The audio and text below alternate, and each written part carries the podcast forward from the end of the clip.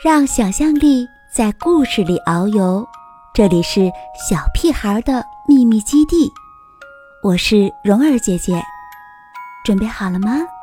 今天的故事开始了。布鲁姆博士卡住了。每到星期天，布鲁姆博士都要弄些蜂蜜吃吃。一罐蜂蜜很快就吃光了，布鲁姆博士的肚子还是咕咕直叫。幸好架子上还放着一罐，可是布鲁姆博士忘记了，他的好朋友鲸鱼，一条名叫鲸鱼的小金鱼，也在架子上呢。布鲁姆博士摸错了罐子。哦，我的老天！金鱼缸紧紧地扣到了布鲁姆博士的头上，不得了了，不得了了！金鱼吐着泡泡，大声地嚷嚷着。布鲁姆博士该怎么办呢？他准备把金鱼缸弄下来，金鱼却绕着他的头不停地转圈圈。嘶嘶地喊着救命！鲸鱼的尖叫声把布鲁姆博士弄得晕头转向。坏了，布鲁姆博士的头卡在金鱼缸里，脚又踩进了喷壶里。幸好，聪明的鲸鱼知道怎样才能把布鲁姆博士的脚从喷壶里拔出来。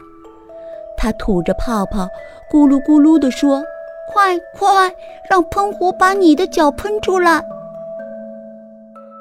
让喷壶喷水当然很容易了。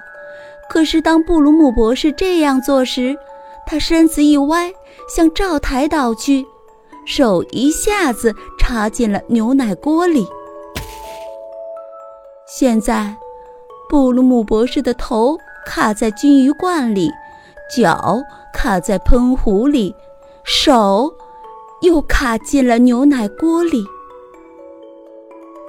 机灵的鲸鱼又给他出主意了：“快快把你的手煮出来！”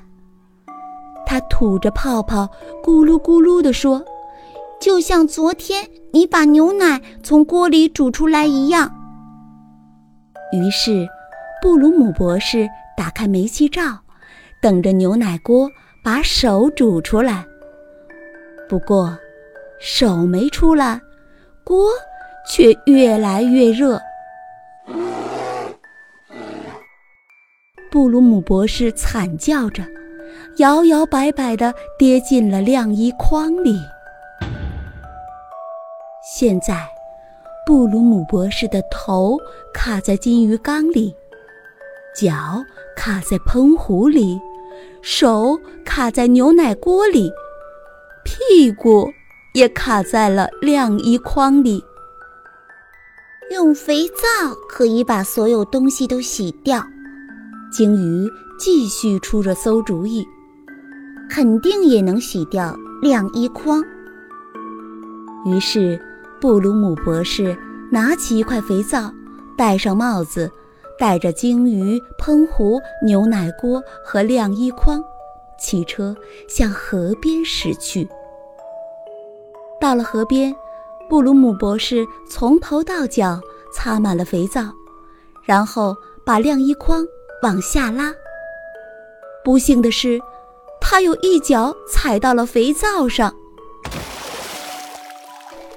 现在。布鲁姆博士的头卡在金鱼缸里，脚卡在喷壶里，手卡在牛奶锅里，屁股卡在晾衣筐里，顺着哗啦哗啦的河水往下游飘去。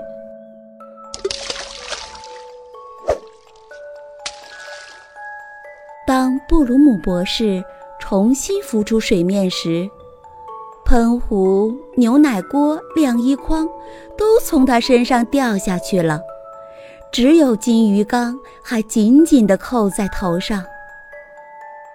看来我只能永远和你住在一起了。鲸鱼吐着泡泡，咕噜咕噜地说：“还得挤在一张床上呢。”布鲁姆博士一边嘟嘟囔囔地说着，一边暗暗想着：“鲸鱼可千万别打呼噜呀！”回家后，他们发生了第一次争吵。布鲁姆博士想睡觉了，可鲸鱼还想看会儿电视。接着，鲸鱼又不停地抱怨布鲁姆博士把他弄感冒了。鲸鱼打了一个喷嚏。都怪你，他说。布鲁姆博士好担心哦，因为鲸鱼肯定会传染给他。这时，他觉得鼻子已经开始发痒了。鲸鱼一下子飞了出去，落到了蜂蜜罐子里。布鲁姆博士头上的鱼缸终于消失了。岁岁平安！布鲁姆博士长长的舒了一口气。鲸鱼也很高兴，因为它又可以单独拥有一个自己的玻璃罐了。虽然水里有一股蜂蜜的味道，鲸鱼。吐着泡泡，咕噜咕噜地说。这时，布鲁姆博士才记起来，另一只蜂蜜罐子还放在架子上呢。不过，蜂蜜和罐子已经让他受够了。没关系啦，布鲁姆博士想，还有下个星期天呢。